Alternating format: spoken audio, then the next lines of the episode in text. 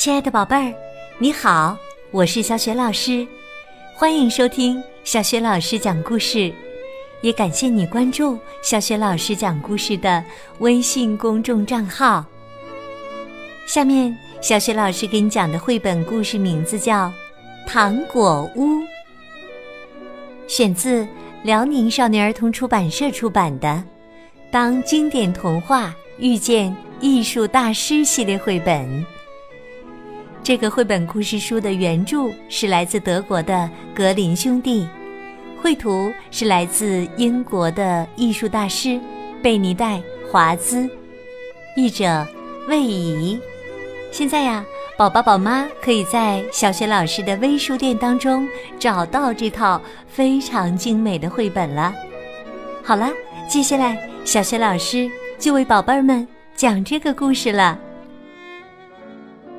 糖果屋上集。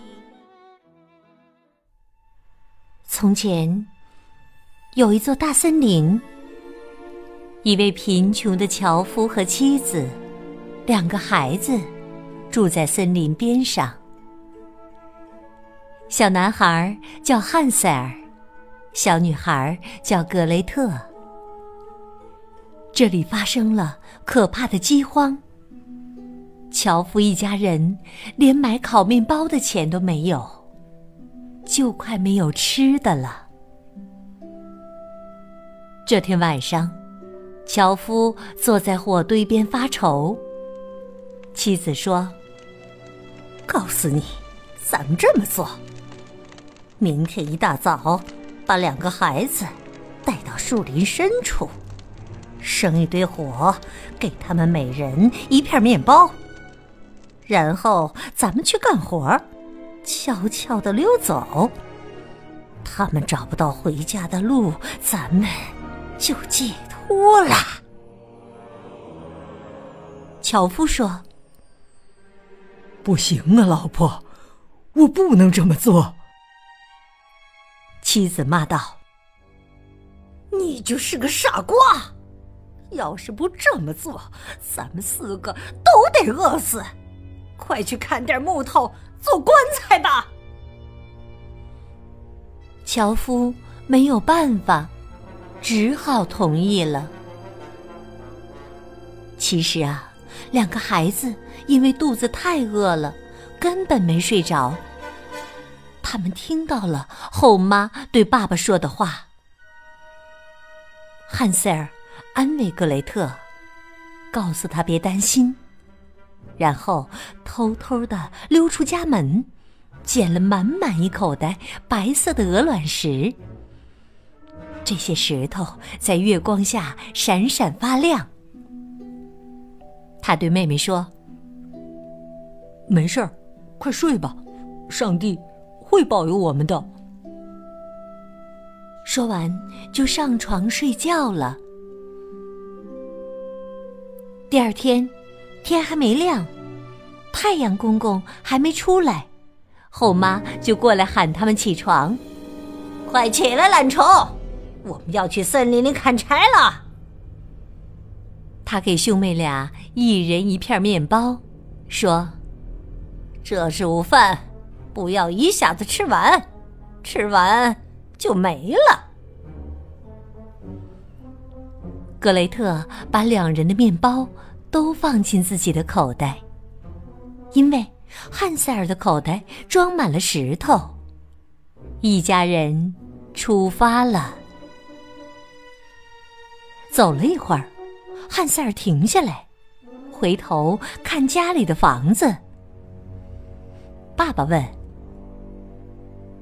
你看什么呢，汉塞尔？”“哦，我在看小白猫，它在屋顶上。”想跟我说再见，汉塞尔说：“别傻了，哪是猫啊，只是阳光照在烟囱上罢了。”其实啊，汉塞尔不是在看小猫，只是借这个机会把白色鹅卵石扔到路上。一家人终于来到森林深处。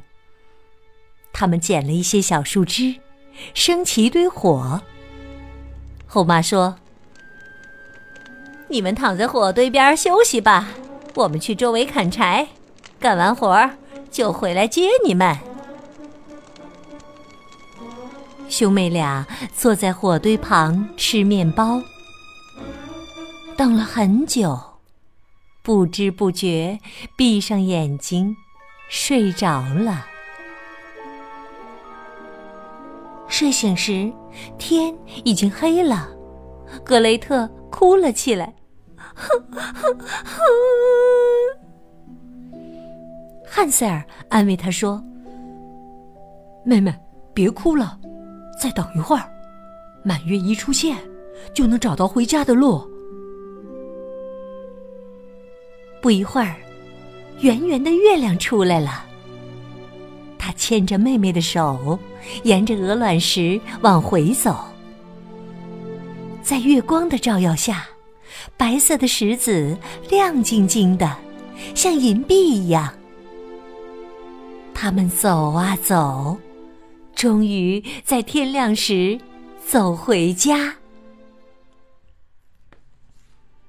可是没过几天，后妈又对爸爸说：“一点吃的也没有了，只剩半根面包了，赶紧把它们丢到森林里，他们不可能再找到回家的路，要不然咱俩也活不了。”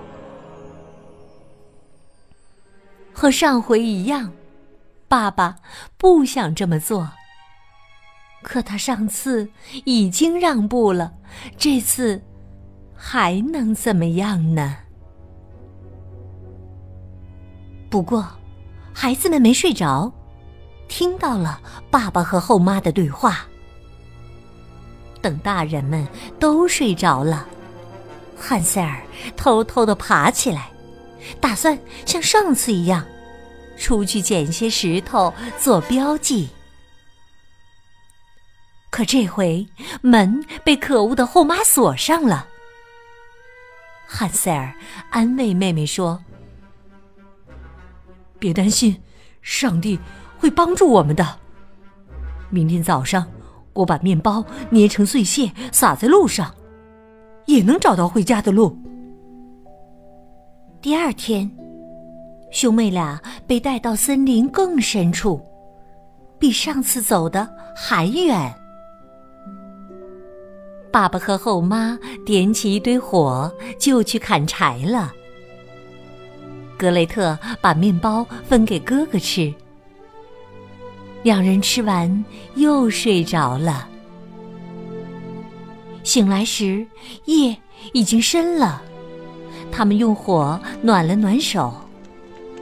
汉塞尔安慰妹妹说：“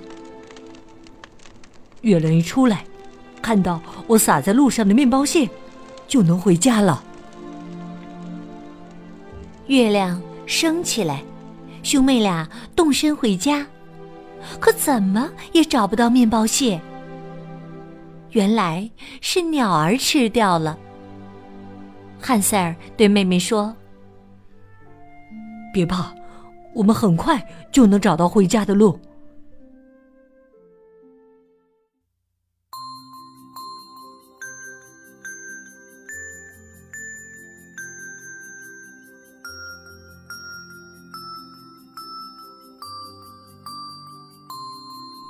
亲爱的宝贝儿，刚刚你听到的是小学老师为你讲的绘本故事《糖果屋》的上集。选自《当经典童话遇见艺术大师》系列绘本。现在啊，宝宝、宝妈和宝贝可以在小学老师的微书店当中找到这套非常精美的绘本了。宝贝儿呢，就可以一边看书一边听小学老师讲故事了。今天呢，小学老师给宝贝们提的问题是。汉塞尔和格雷特第一次是用什么方法走出森林，找到回家的路呢？如果你知道问题的答案，欢迎你通过微信给小雪老师留言。小雪老师的微信公众号是“小雪老师讲故事”，欢迎宝宝、宝妈和宝贝儿一起来关注，宝贝儿就可以每天第一时间听到小雪老师更新的绘本故事了。喜欢的话，可以转发给更多的微信好朋友，或者呢，在微信公众平台页面的底部留言点赞。小雪老师的个人微信号也在微信平台的页面当中，宝宝宝妈可以添加小雪老师为微信好友，更方便的参加小雪老师组织的有关绘本的推荐、阅读和其他方面的活动。那么，在糖果屋这个故事当中，格雷特和汉塞尔第二次是否能够找到回家的路呢？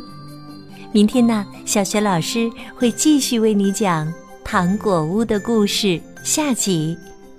我们明天再见。